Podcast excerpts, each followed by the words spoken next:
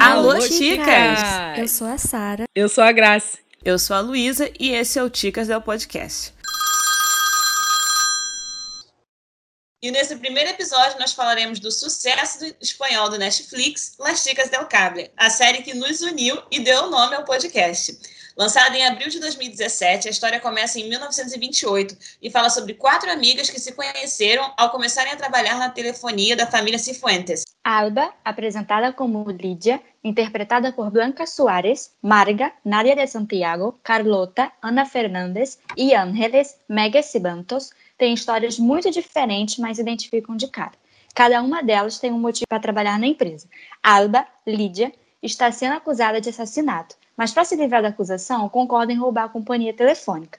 Ela não esperava encontrar o amor da sua adolescência, Francisco, Ian Gonçalves, como um dos chefes da empresa. Carlota é de uma família rica, está trabalhando para ganhar independência e Marga vem de um vilarejo no interior da Espanha, tímida e inocente. O foco da série é a força feminina e trabalhadora que não tinha voz na época, eram diminuídas. Trata de assuntos polêmicos para a época, como comunidade LGBT, violência doméstica, aborto e desigualdade de gênero.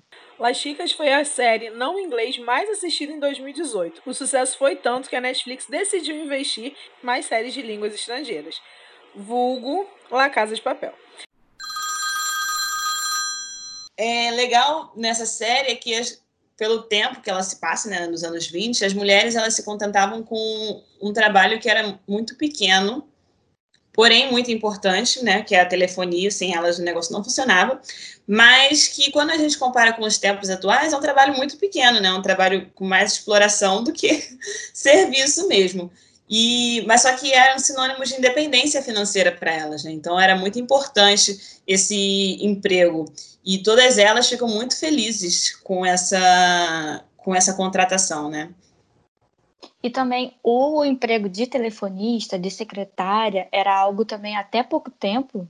A gente ainda vê, tipo, você não vai num consultório e você vê um homem sendo secretário, uhum, entendeu? Sim, sim. Então Exatamente. também tem esse negócio cultural da mulher atender o telefone, de ser secretária. E, e quando elas se encontram. A conexão, né, é muito rápida. É, é muito rápida.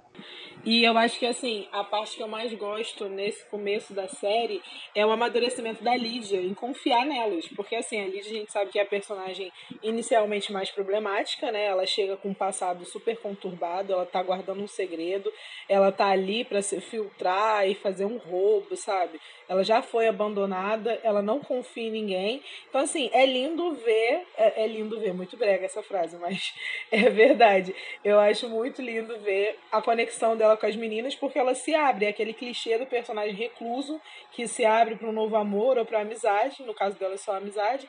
Mas é muito maneiro de ver. Eu acho que é o clichê que deu certo. Funciona muito bem. Ah, ela teve a conexão imediata, mas foi algo construído. Tipo, ela foi pegando a confiança das meninas desde o início, porque a, essa parte do delas sendo contratadas, elas chegam atrasada, né? A Sara, que depois se descobre trans, né? Depois a gente vai falar disso. Mas ela que tá lá anotando, né? Quem vai entrar, quem passou no teste ou não, porque é um monte de mulher para fazer o teste para ser telefonista.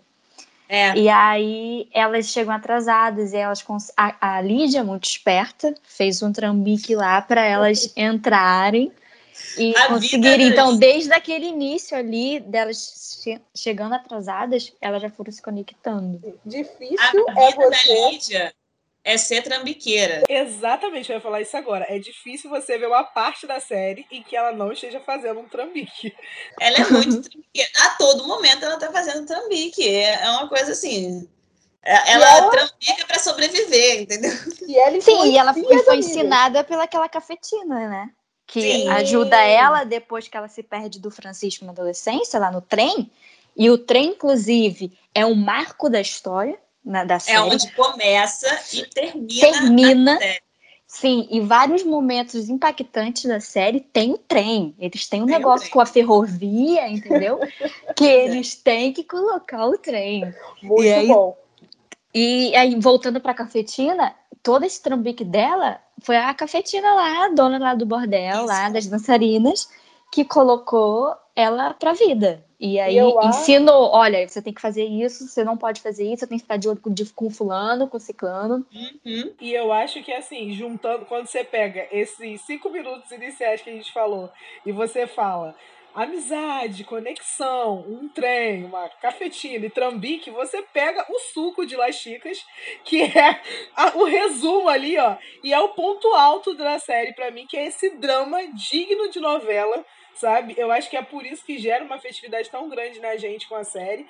Ainda mais quem já gosta de acompanhar a novela como uma boa brasileira, né? Como eu, por sinal, se você não gosta de novela, eu sinto muito, você tá no país errado, nasce em outro Ou você nunca foi na, no SBT e assistiu um Maria do Bairro. Exatamente. Entendeu? Um Esmeralda que gosta de colocar um nome de joia, né? Esmeralda Rubi. Muito bom. Mas enfim, assim, eu acho que o ponto alto da série é esse drama dela, sabe? Isso te pega de uma maneira. Pode começar no começo, assim, parece que é muito chato, parece que é tudo. Ah, eu nunca É achei uma chato, me boa- desculpa. Eu já amei desde o início.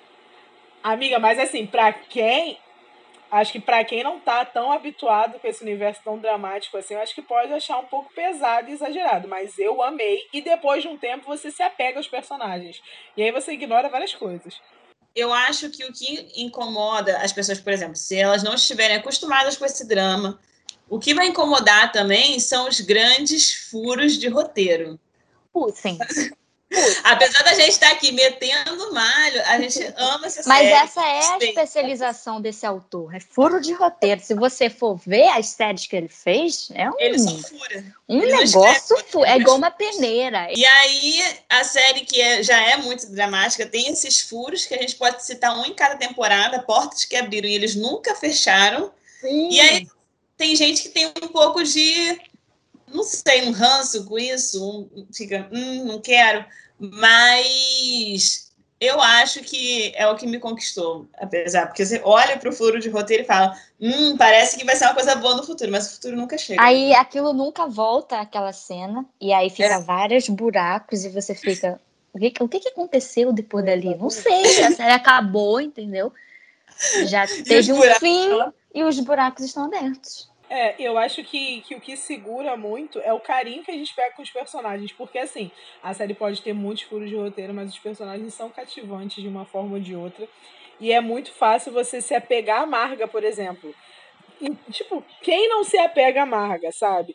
E eu acho que isso faz a gente ignorar todos os mil furos de roteiros e todas aquelas pontas soltas. A Luísa falou que a gente pode citar uma em cada temporada. Eu tenho uma aqui pra citar. Quem lembra que o Francisco matou um cara? Eu Cara, esqueço disso hoje. também. Tipo assim, Eu esqueço que ele matou um cara. E o, fi- e o pior, se eles tivessem feito ele matar o cara e pronto, acabou, e matou o cara, não precisa dar explicação, tudo bem. Mas não, ele matou o cara e fizeram questão de mostrar uma cena onde uma pessoa misteriosa descobria que ele matou o cara e pronto, acabou. Acabou. Não, ele deixa cair aquele estojinho de cigarro, Sim, que nem do. BBB. E alguém pega, uma pessoa misteriosa apare- aparece lá, pega, mas você sabe quem é essa, quem é essa pessoa misteriosa? Pô, Eu sempre achei que era a cafetina. Eu assim, também. fanficando, assim, criando Então. a fanfic, eu acho que a cafetina descobriu, falou pra Lídia e Lídia falou: não fala que é o Chico. Não, eu acho ótimo. Essa é a minha fanfic. A Sara fechou o roteiro, parabéns. Muito obrigada. gente. Me contratem, Netflix, por favor. E foi assim que a Sara fez o trabalho do roteirista. Porque agora é, é isso que a gente fala, sabe? A gente precisa imaginar muita coisa, a gente precisa criar na nossa cabeça um roteiro, porque o roteiro da série tá incompleto. Sim, tem outra Ah. também que eu adoro. É, a família da Carlota tem uma, uma conexão com a família real espanhola. Só que ninguém nunca menciona. Ah, tem um episódio que E olha, o da- cara aparece, não é? O rei, quando eles. Eu acho que sim. Eu tem um acho que episódio quando eles que lançam o orelhão, eles lançam o orelhão, É, Isso. o rei vai lá, tem um tiroteio. Ih, bola babado. Tem um tiroteio. E essa, essa, esse episódio é muito bom agora que você me lembrou. é a segunda temporada. Eu já disse que é muito boa. É muito A segunda boa. temporada é muito boa, realmente. É. Porque a segunda tiroteio dá aquele drama, né? Tiroteio é bom Pois é, pra... tiroteio não. É o uma coisa que roteiro. do brasileiro É, é saber a que segunda que é, temporada. O drama do tiroteio a gente compartilha. Pois é, e muito, né? Acontece várias coisas no tiroteio, né? Tem o, aquela ex-namorada do, do Pablo, que é o namorado outra da também. Marga. Ela abriram tá a nessa época do tiroteio, né? Eu, se eu não me engano. A personagem top, personagem mais chatinhas da série, essa daí entra. Mas falando de personagens, eu queria falar do desenvolvimento da, da Angeles, que para mim é incrível, porque tem vários fatores que levaram ela a esse desenvolvimento, a chegar à personagem que ela é na última temporada dela. Porque assim, a gente ainda vai falar do desenvolvimento da Marga, mas o da Angeles é uma coisa completamente diferente, né? Porque ela tinha um, um marido abusivo que abusava dela, que maltratava ela, que batia nela, e, mesmo, e ela era uma pessoa submissa. E assim, confiava nas meninas, as meninas sabiam, mas depois que ele é literalmente chutado para fora da série, ele, ela, a gente descobre outra personagem, né? Uma personagem mais divertida, mais saída. Eu amo, né? E a filha dela, que não sei em que posição se, se finalizou, a versão dela criança, ela some, mas tudo bem, filha dela só traz problema. Outro grande furo de roteiro. A criança some criança e só aparece mulher feita na última temporada. Indo pra guerra. Indo, Indo pra, pra guerra. guerra e dando trabalho. Pra mim nem aparecia. Exatamente. Pra mim, Eu acho que se a gente for falar, tipo, desenvolvimento do. Porque o desenvolvimento da Angeles, que a Luísa falou, é muito importante, porque ele dá ganchos pra série continuar. Assim, o, o desenvolvimento da Marga, por exemplo, é um desenvolvimento muito legal, mas é pessoal dela. Muito pessoal, refletindo. sim. Se você Sim, tirar você- a Marga, não muda nada da série. É Isso, você vê refletindo, tipo, nela, na história da personagem. Mas você não vê refletindo na trama em si. Agora, o da Angeles, não, né? Elas viram cúmplices ali por causa do assassinato. Ela, ela não só se livra do marido, né? ela mata o marido dela. E as meninas estão ali junto com ela, o que é muito legal. Mas Legal. foi legítima defesa. Foi não legítima vamos defesa. um Definitivamente. bicho papão. Mas assim, eu tava pensando, por que que pra ela não era mais fácil simplesmente ela chegar e falar, ó, matei mesmo, foi legítima defesa, porque ele também queria me matar. Mas aí eu já cheguei na minha própria conclusão, é que ninguém ia levar ela a sério, que ninguém ia acreditar nela. Eles só iam prendê-la, porque a mulher naquela época não tinha voz. Não. Amiga, Então, assim- hoje em dia, se a gente mandar uma dessa, a gente é presa. Exatamente. Imagine na década de 20. Definitivamente. Ela, ia perder a filha, apesar que ela não fica com a filha, né? A filha some. Mas assim, ela ia perder a, a guarda da filha. E todo esse Sim. trâmite ia ficar presa por muito tempo. A E depois prisão a- também é outra coisa da série, né? Muita É, todo gente mundo vai lá. presa desse Todo mundo vai preso. Todo mundo. Não tem um personagem que não tenha visitado a cadeia, mané. Pois é. Pois é, e, e são coisas básicas, e são crimes horrendos. Sim, são coisas básicas. Porque os horrendos ninguém descobre. Essa é a melhor parte. É, todo mundo é preso por coisa idiota, porque os crimes de verdade ninguém ninguém descobre. Mas assim, eu acho que se a gente for falar também de novo do desenvolvimento da Angeles, que é muito importante, e a gente pensar em como ela impacta o restante da série, a gente tem que chegar no ponto de que a Angeles nos deixa, né? Ela nos deixa antes do fim da série. A atriz queria sair para poder fazer vis-a-vis, não é? Foi. Ela, Que acabou, entendeu? que Ela saiu acabou. em vão. sim. E aí, Acabou no mesmo ano, inclusive, que Las Chicas. Sim. Aham. Eu acho E que ela a queria fazer sucesso em duas séries diferentes ao mesmo tempo. E deu Pois é. certo, né? Porque as duas já Aquele ditado, queria assoviar e chupacana. E a, E tá mundialmente aí, no Netflix. quando ela nos deixa, A gente sente bastante a morte dela, porque é um momento impactante na série, é a primeira Ticas que tá nos deixando ali. Mas eu acho que, apesar de ser- ter sido muito triste, quando eu paro pra lembrar agora, eu não sinto mais um impacto muito grande. Acho que foi emocionante no momento, mas eu já não sinto um impacto muito grande se eu falar, parar pra pensar, nossa, deixou um buraco na série. Porque eles fizeram uma transição muito boa depois da morte dela. Apesar dos 50 furos de roteiros que Las Chicas têm, eles fazem essa transição muito bem. E eles encaixam ali um personagem importantíssimo, que é a Sarah, que logo, se depois, logo depois se descobre trans, né? E Nessa época, quando Nessa época ela já sabia. Angeles morre, Bem ela já, ela já sabia isso. já ela era um homem ela trans. E Nessa ela tava- temporada, inclusive, elas. Desculpa te interromper. Nessa temporada, inclusive, tem uma cena ah, maravilhosa delas irem do buscar ela num centro de conversão também. É uma É cena- tipo uma prisão, né? Tipo É, um sanatório, um Ela negócio não assim. consegue sair. Apesar dela ter se inscrito lá, ela não, não consegue sair, porque eles prendem ela lá, até ela estar tá convertida novamente. É, é muito pesado essa, essa é. é, nossa, realmente, agora que agora despertou a lembrança aqui, e realmente é muito pesado de ver o quanto Oscar sofre para poder ser o homem que ele é, e é muito triste de assistir. Mas Oscar é o nome. É o nome que ele adota, que, né? Depois que ele adota depois.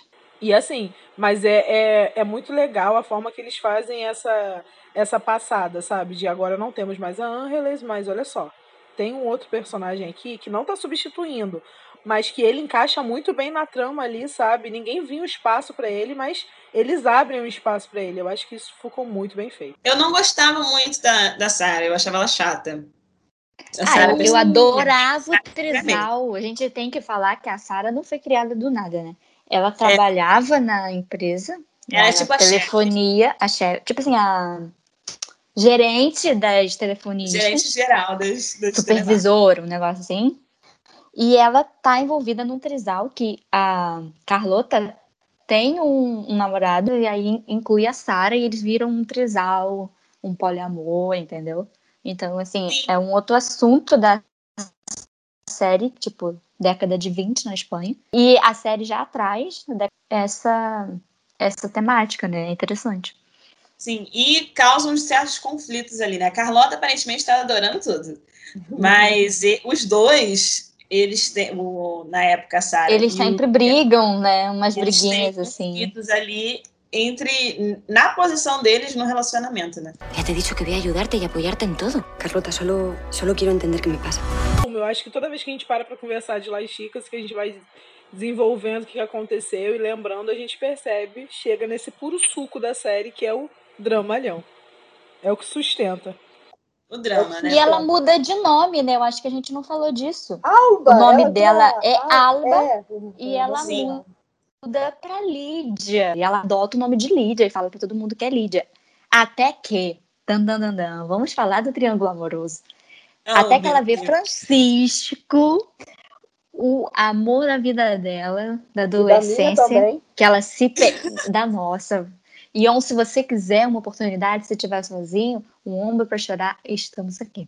Ela se perde dele da adolescência, e ela, quando ela chega na empresa para roubar, salvar a vida dela, ela encontra quem? Francisco, sendo um dos diretores da empresa, melhor amigo do Carlos, que é o filho do dono, que ela começa a flertar. E cunhado do Francisco. Você ver a confusão. É, e aí começa o que, para mim, é o ponto mais baixo da série. Porque a gente gosta do dramalhão, mas eles exageram a mão ali. Eu tenho limites para dramalhão. Se o dramalhão desse triângulo ficasse só na primeira temporada, eu ia achar ok. Na segunda, é, ia... isso é ruim. Ok. Chegou na terceira, para mim, é o auge. É o auge de tudo. Para mim, eu acho que Francisco não merece nada disso que está acontecendo com ele, porque a mulher já está casada, indo atrás dele lá no bar, falar: Ô, oh, me ajuda que minha filha subiu. Ah, minha filha, vai te cantar, né? Pelo amor de Deus. E por isso que eu acho que é a parte mais chata, porque o desenvolvimento vai todo pro ralo, porque o que eles desenvolvem na primeira temporada, eles jogam no lixo na segunda, o que eles desenvolvem na segunda, jogam no lixo na terceira, para remexer na quarta, e na quinta eles falarem assim: é, agora chega, fica aí com, com o Francisco mesmo. Assim, eu nunca tive dúvida. Se Lídia teve dúvida no, lá entre escolher, de escolher entre Carlos e Francisco, eu sou sincera. Nunca tive essa dúvida. Chico desde sempre. Um beijo. E aí, vale a gente falar aqui para os nossos ouvintes que temos duas rainhas da sensatez aqui e uma terceira pessoa. Eu e Sara sempre, sempre fomos time Francisco. A gente sempre. Gente, vai no Instagram dele, Ion Gonçalves. Gente, é tudo ele sorrindo. Assim, é um dente amarelado de cigarro, porque eles têm outro problema nessa série, que eles, eles fumam o tempo inteiro. Mas Luísa carrega a culpa e o peso de ter torcido para Carlos. Isso daí é com a consciência dela. O cara termina a série, sabe como o quê? Como um fascista. Mas nesse fascista. ponto, eu já não gostava mais dele. Eu parei de gostar dele na. Traidor. Na... Fascista traidor, porque nem para a ideologia dele ele sustenta. Sim. Porque então, assim, assim eu vou me defender. Meu momento, eu posso fazer minha tréplica? Fica, fica à vontade, pode Hum. defender, Eu gostava que Tá bom. Luísa. Senta lá, Luísa. Você sabe que não Eu tem defesa, gostava mas dele. Durante as três primeiras temporadas, ele errou? Errou, quem não erra, né? Mas aí, Ah, Luísa. temporada. Põe um meme do, do pica-pau passando pano. Na quarta temporada ficou muito difícil de sustentar, né, esse, essa defesa. Então eu larguei de mão, porque, né, a Lídia foi embora também, né, com o Francisco. E o Carlos estava muito chato e a mãe dele estava ali sempre presente, eu odeio a mãe dele. E aí ela não deu, né? Se Lídia desistiu, quem sou eu para continuar? Mas foi isso. E na quinta, eu fiquei um pouco sentida com o final dele, porque eu acho que ele merecia É, mais, acho né? que não merecia. é. É, é, assim, eu, eu não, Não, gosto porque dele. ele merece coisas boas, mas assim, para a série em si, É. foi mal desenvolvida a morte. O final, É, foi- o será final que ele quis sair? Mas ele saiu quando? No, no, no- não entendi. No Ele final- saiu, tipo, a temporada, a quinta temporada é dividida em duas partes. Ele saiu no final da primeira, ué.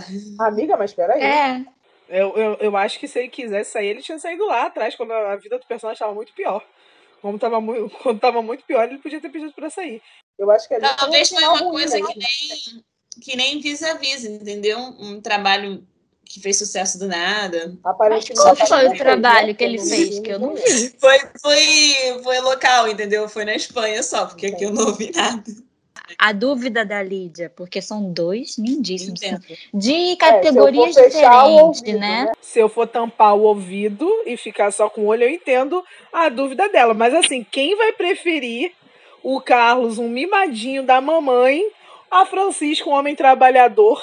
Vivido, Eu vivido. acho que a gente pode lançar essa, esse questionamento, entendeu? As pessoas que são time Carlos, comentem no nosso último post do Instagram. Quem não for, não comenta, entendeu? Só apareça o time Carlos. Já dizia Gabi Prado, eu respeito seu posicionamento, mas é um posicionamento burro. Se você for time Carlos, essa vai ser a resposta que eu vou te dar. E time Francisco, convocamos vocês. Mas já que falamos do final, eu só queria deixar. Falamos do final da primeira parte. Eu não gostei, né? Mas a da segunda parte da quinta temporada, que é a última, eu queria É deixar muito bom. registrado que eu amei. E eu choro muito com isso. E é, é, uma, é uma coisa Tem muito. memes incríveis da Graciele. Em minha defesa, eu gostaria de dizer que não quero falar sobre o final de Las Chicas. Ah, mas tá fazendo um episódio. Não quero saber. Não quero falar sobre o final. Ainda me dói. Meu coração tá aqui doendo. Eu tô com o olho cheio de lágrimas. Eu gostaria de pedir que me respeitem. O final foi muito triste pra mim. E sim, tenho figurinhas chorando com muito orgulho.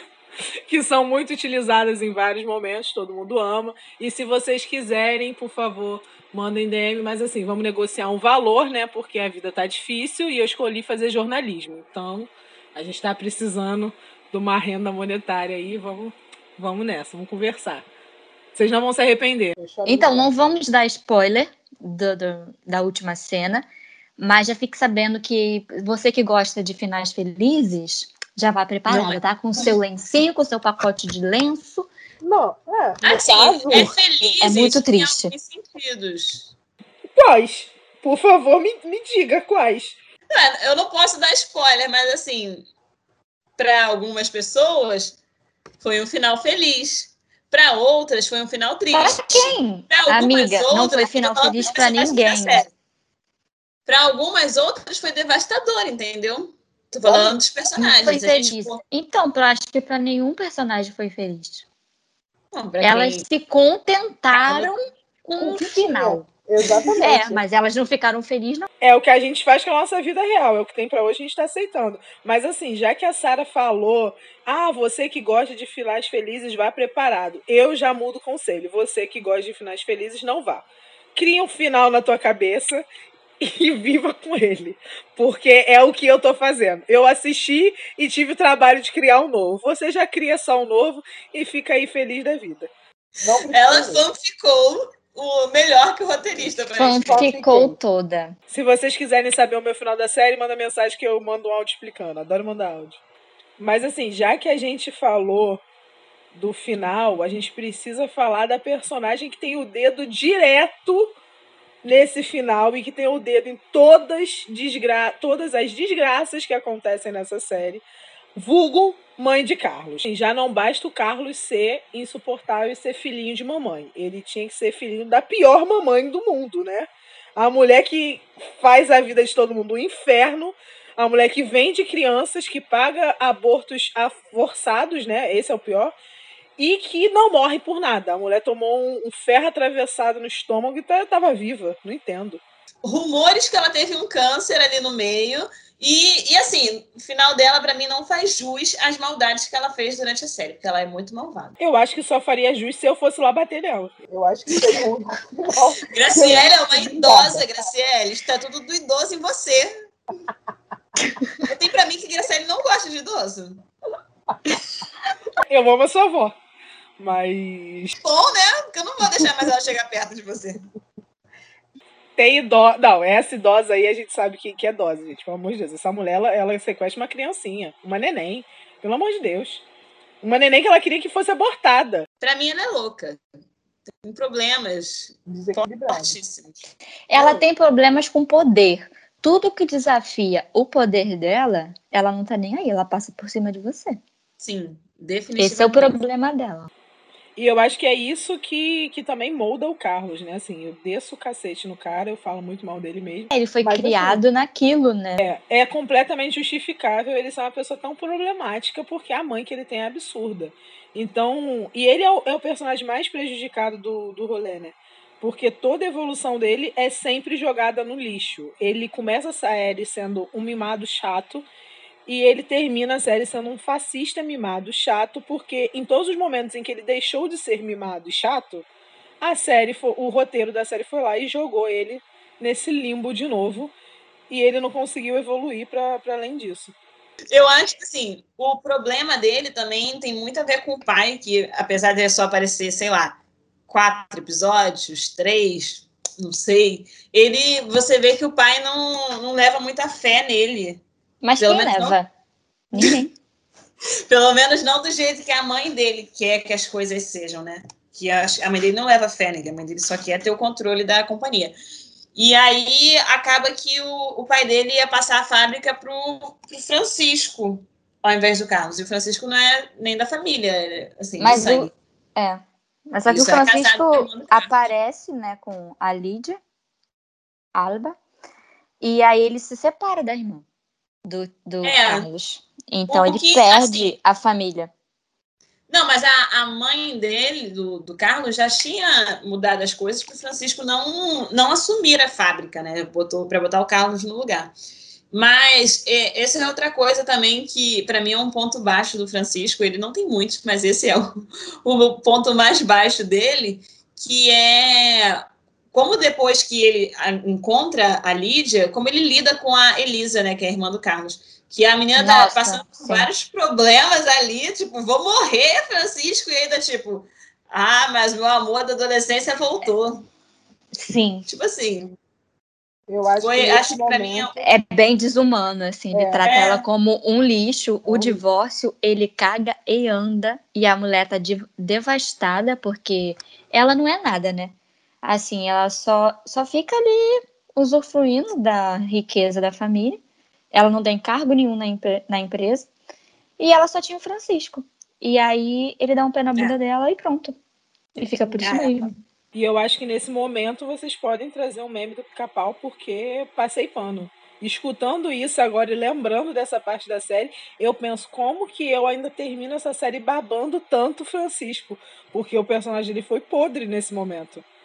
Foi podre. Ele se redimiu de várias formas e tudo mais. Mas ela ele não também. se redimiu com ela, assim, é, diretamente. Com ela. É. Mas depois, na quinta temporada, ela aparece de novo, né? Acho que eu não lembro agora se é na parte 1 ou na parte 2. Ela é salva parte... a Eva, não é? Em algum momento? Sim, ela salva não, a neném, depois de sequestrar a neném, né? Depois de sequestrar a Eva, ela, ela salva. Ela sequestra, depois ela se arrepende e salva. Sim. E na quinta temporada ela aparece, ela ajuda a Lídia e ela, ela encontra com o Francisco numa festa e parece que tá tudo ok, tá tudo bem, porque eles ficam tipo, ah, tá bom.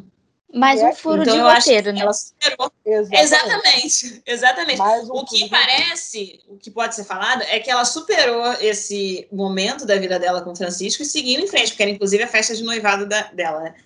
E seguiu em frente, sei lá, muita terapia na vida dela.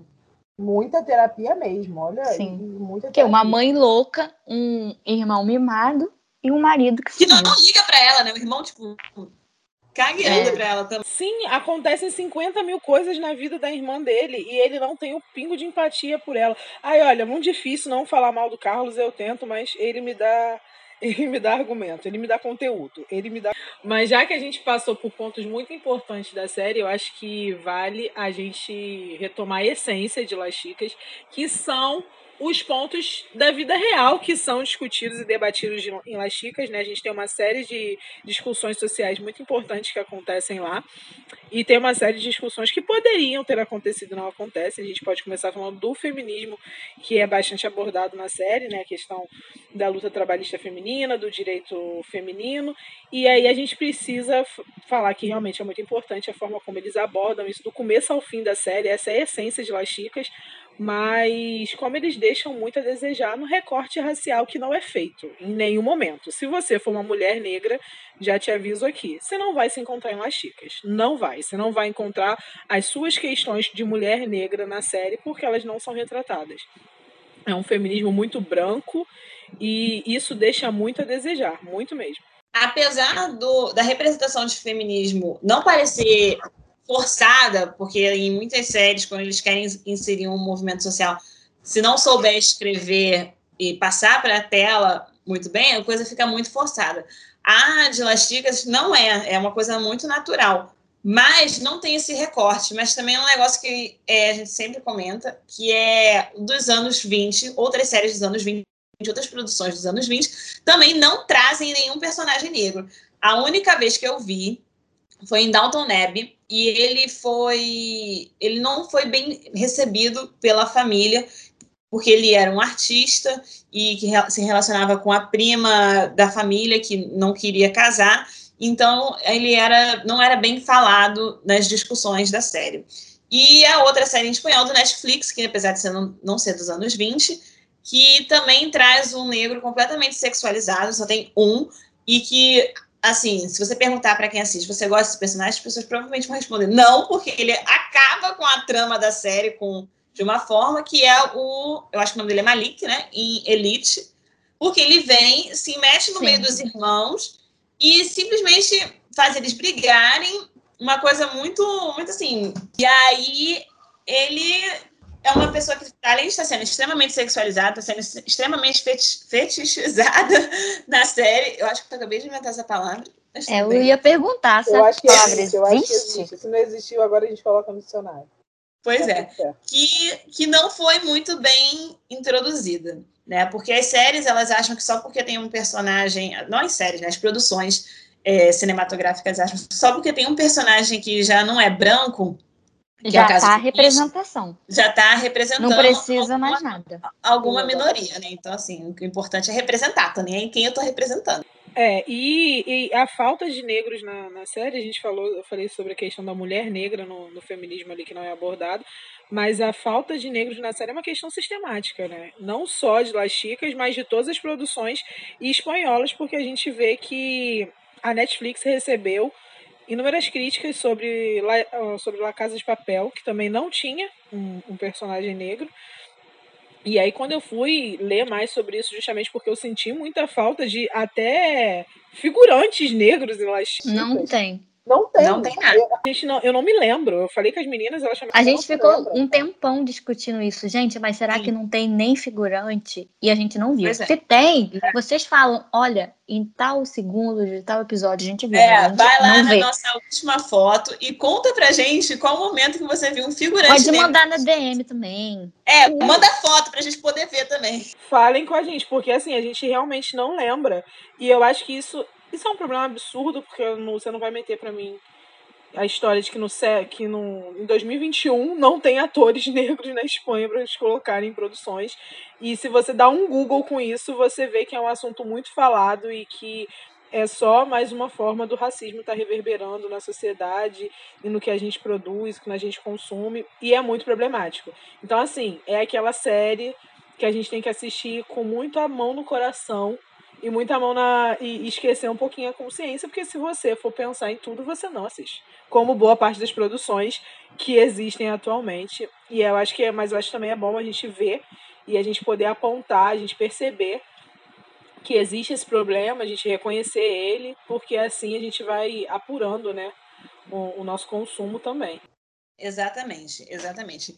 É, foi esse negócio de La Casa de Papel é exatamente o que eu falei sobre Elite, porque só porque tem um personagem de cor não significa que está representando todas as outras minorias ou tipo está ocupando um lugar, porque um elenco de, sei lá, sete personagens principais que faz parte do roubo, só uma pessoa não é branca, né? Então, assim, é problemático. Mas também tem outra, como a Graciele falou, tem outras coisas que eles representam bem, que é a transição do de Sarah para Oscar no, no decorrer da série, que eu acho que foi muito bem tratado e muito bem abordado. Não foi forçado, mas foi sensível eles tiveram cuidado. Tiveram cuidado com cada detalhe.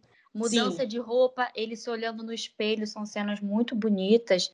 Dele tirando, assim, o Oscar com a roupa da Sarah, que era um vestidinho, um cabelinho, assim, de anos 20. E ele tirando, colocando a roupa mais, é, do estereótipo masculino. É, são cenas muito bonitas. Sim, são cenas muito marcantes e foi o que a gente falou. Ele, a história da transição carrega cenas pesadíssimas e que apesar de toda a sensibilidade são cenas que a gente precisava assistir, né? Porque a gente não sabe a realidade de uma pessoa trans e muito menos a gente não sabe agora, imagine nos anos 20. E a cena dele sendo torturado na clínica, sabe? Para ser posto como uma coisa que ele não era.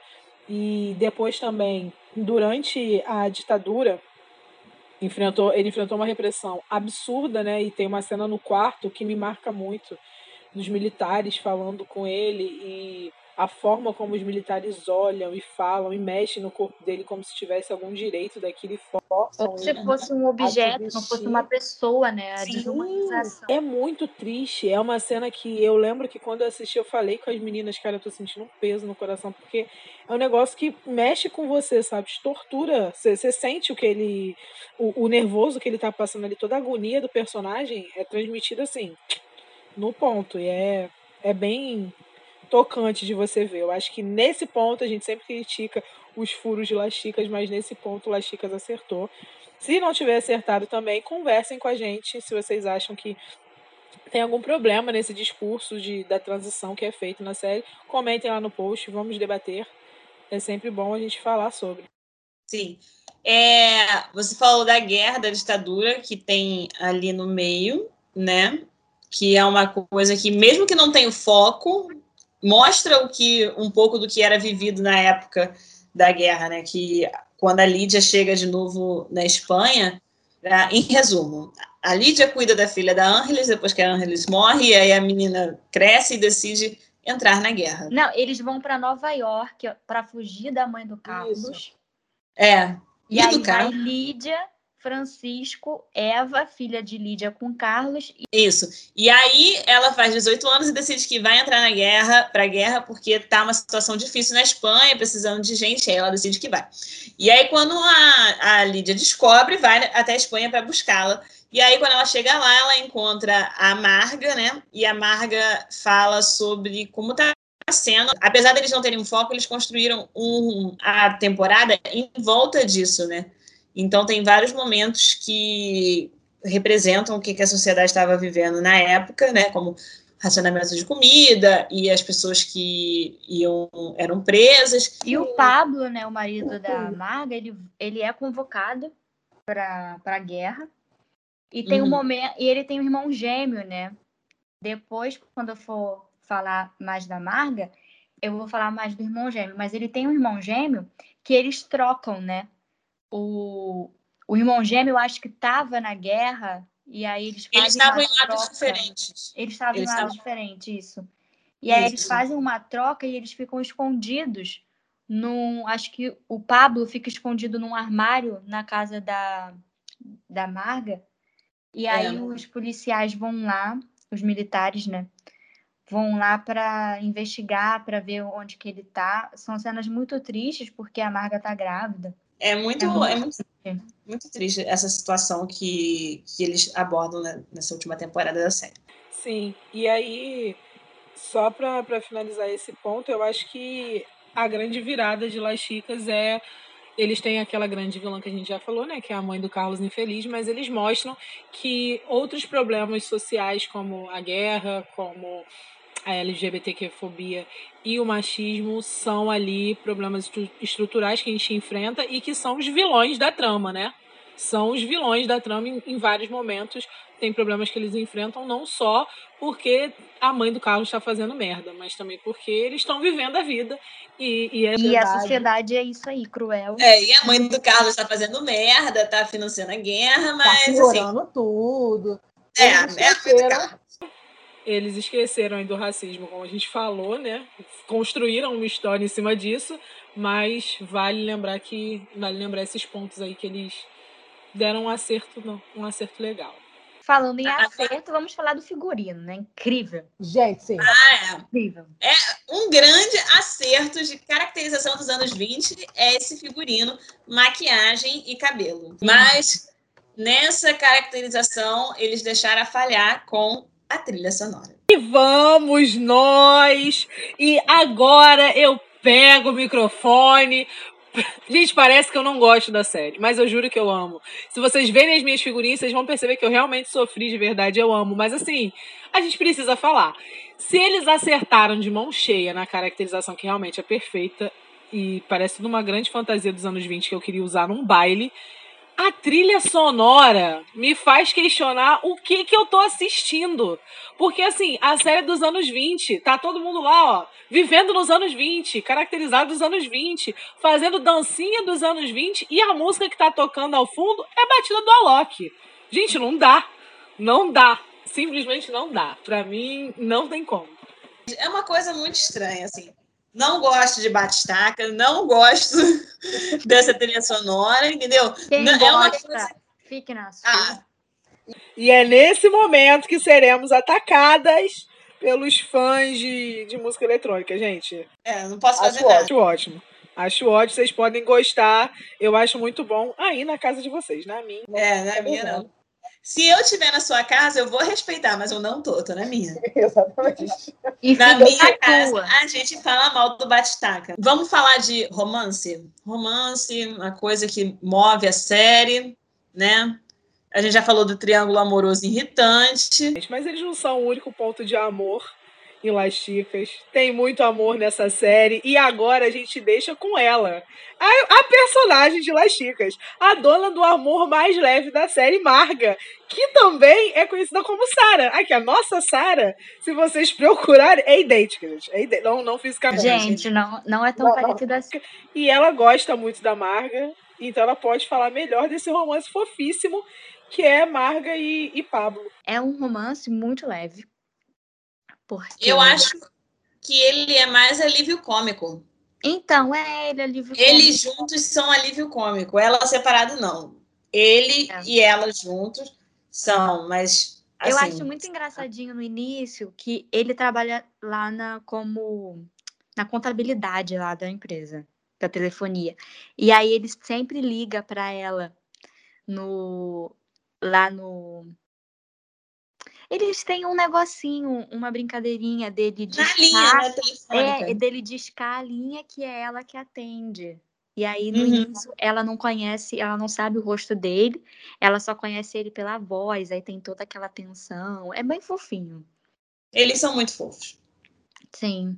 E tem a cena mais hilária de Marga, que é quando aparece o irmão gêmeo de Pablo, Julio, que é um nome muito espanhol, Julio, que é você força assim na garganta.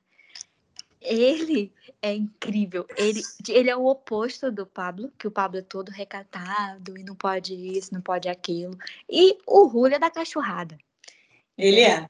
Ele faz de tudo, inclusive transar com a, irmã- com a mulher do irmão dele, se fingindo de irmão. é muito meu engraçado pai. cena, porque e Marga fica tão empolgada que vai pra cima do irmão gêmeo, achando que era o marido dela. É icônico, porque ele fica bem quietinho dele, não fala nada. Depois ela vai com uns papos pra cima do Pablo, ele não entende nada. Descobre que era o irmão gêmeo. Ela fica tão mal, tadinha, tão mal, mas essa cena é tão engraçada que eu assisti. Ela fica mal, mas É serve no entretenimento, né? Ali Serve serve no entretenimento de um jeito É muito engraçada, gente. que só de lembrar É, gente pra mim, rindo. é, É a- muito é a melhor cena pra. Quer dizer, é a segunda melhor cena, mas é a melhor cena pra mim da Marga.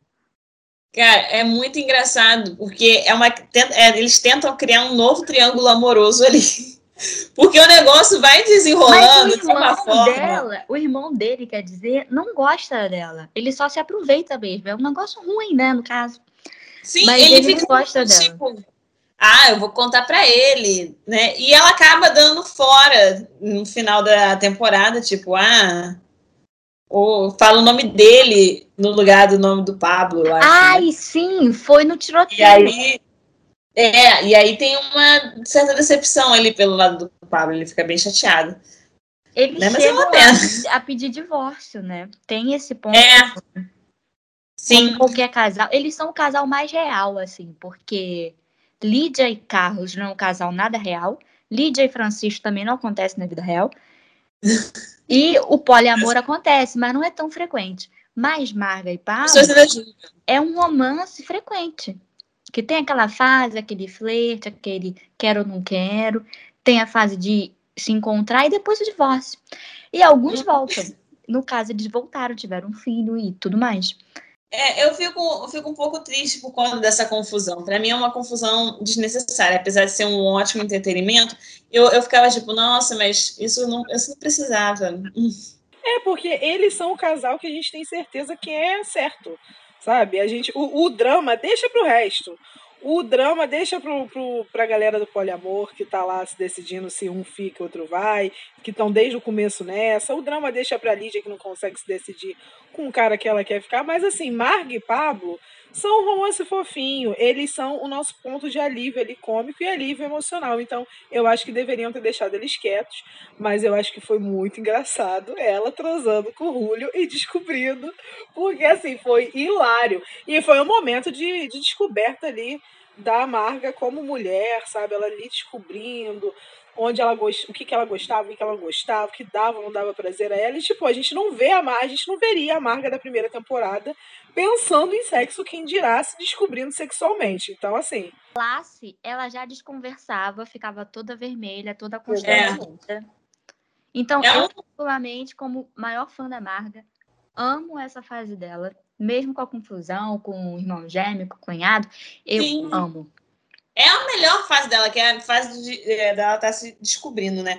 Depois ela já. Ela só, só se descobre como guerrilheira mesmo, que também é muito bom. Sim, ela fica muito madura. A Marga, pra mim, é um dos melhores personagens, assim, né? Não queria dizer nada, mas ela é um dos melhores personagens, é o melhor personagem, assim, de desenvolvimento, questão de desenvolvimento.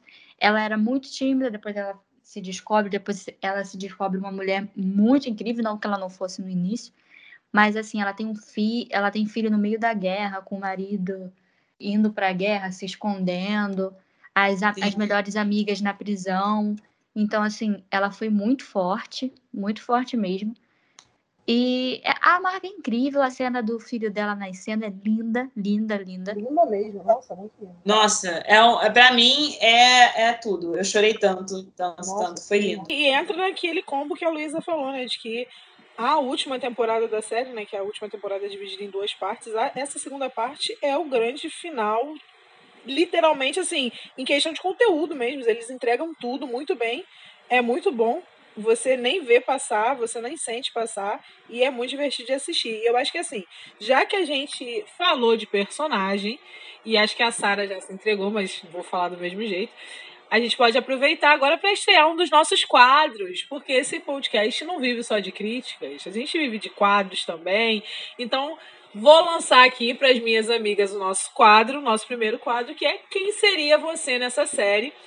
E aí, cada uma fala aí quem seria. Eu vou começar falando de uma personagem que a gente ainda não falou muito dela, mas ela é importantíssima. E eu vou falar dela e vou defendê-la também, porque eu sei que ela será muito criticada. Eu seria Carlota. Eu acho que não teria. Militante, né, amor? Militante. Militante, ela é militante. Por que, que ela seria criticada, Gracélia? Quando você falou, achei que você ia falar que você era mãe Porque do o militante, o militante não tem um dia de paz. Exatamente, porque Carlota, Descansa, militante. porque assim, Descansa. Carlota, É incrível. Carlota, ela é filha de papai e mamãe. Burguesa, safadíssima. Ela é uma burguesa ali. E ela. Você é burguesa, Graciele? Deixa- Não, amiga, mas assim. Mas se é pra eu escolher uma personagem, né? Vamos nela. Mas assim, ela tem aquele discurso que a gente acha muito clichê de que não quer usufruir dos bens da família, de que ela quer fugir daquilo, que ela quer a independência dela. E apesar de ser um discursinho meio. É, é bem clichê, sabe? Um discursinho meio assim chato e piegas. Ela é uma personagem importantíssima porque ela é empoderada e ela tenta de todo jeito sair da própria zona de conforto e tirar também as meninas das zonas de conforto delas. Ela tá sempre de olho muito aberto para qualquer tipo de questão que chegue a ela e que ela não entenda, que não seja sensível, ela se torna sensível à questão e eu acho isso muito importante. Carlota é a milituda da série. Talvez eu seja um pouco milituda na vida real, talvez não. Deixa aí em aberto questionamento para vocês. Adivinhem, imaginem. Mas assim, eu seria a Carlota, gosto muito da personagem, apesar dela se envolver em questões que a gente fala assim, poxa amiga, não precisava, né? Você podia ter ficado quieta na sua. Mas ela não consegue ficar quieta na dela. Podia ter descansado, militante. Podia, ela podia ter descansado, mas ela não consegue. E nesse ponto eu acho que eu me identifico. E eu gosto muito de Carlota. E é ela. Carlota é aquela que a gente falou do triângulo do, do poliamor e a gente não, não lembra se a gente especificou. mas Carlota. Carlota Ela entrou tá pra envolvida. política também. É, Carlota tá envolvida ali no poliamor. Ela se apaixona ali por primeiro por Sara e an- antes da Sara fazer fazer a transição, mas ela se apaixona ali e por Miguel também. Eles formam um, um trisal, coisa que eu não faria na vida real, apesar de me apesar de me de me considerar Carlota, não faria. Amigos, essa não, essa eu não faria. Mas logo depois ela vira política também, ela entra pra política e Mas Ela desiste, né? Que ela tem uma represária. Ela tem toda uma represária por ser mulher, mas ela tem um programa de rádio também, o que eu acho incrível. Eu gosto muito do rádio, tanto que a gente tá aqui, né, fazendo podcast. E é por isso. Eu acho que eu sou Carlota, agora deixa aí pras minhas amigas a bomba. Quem vocês seriam, Lesticas? Tá. Eu seria, para vocês não, não é segredo que eu seria a Lídia, né? Porque a Lídia é meio que a líder do grupo e eu gosto muito dessa posição. E ela gosta de. de Parece de até que é Ariana, né? Mas é pisciana. É, e a Ariana sou eu, mas Pois é. Mas a Graciela também gosta de liderar, ela sabe disso. Gosto. E Eu não gosto, não, por isso que eu sou amarga.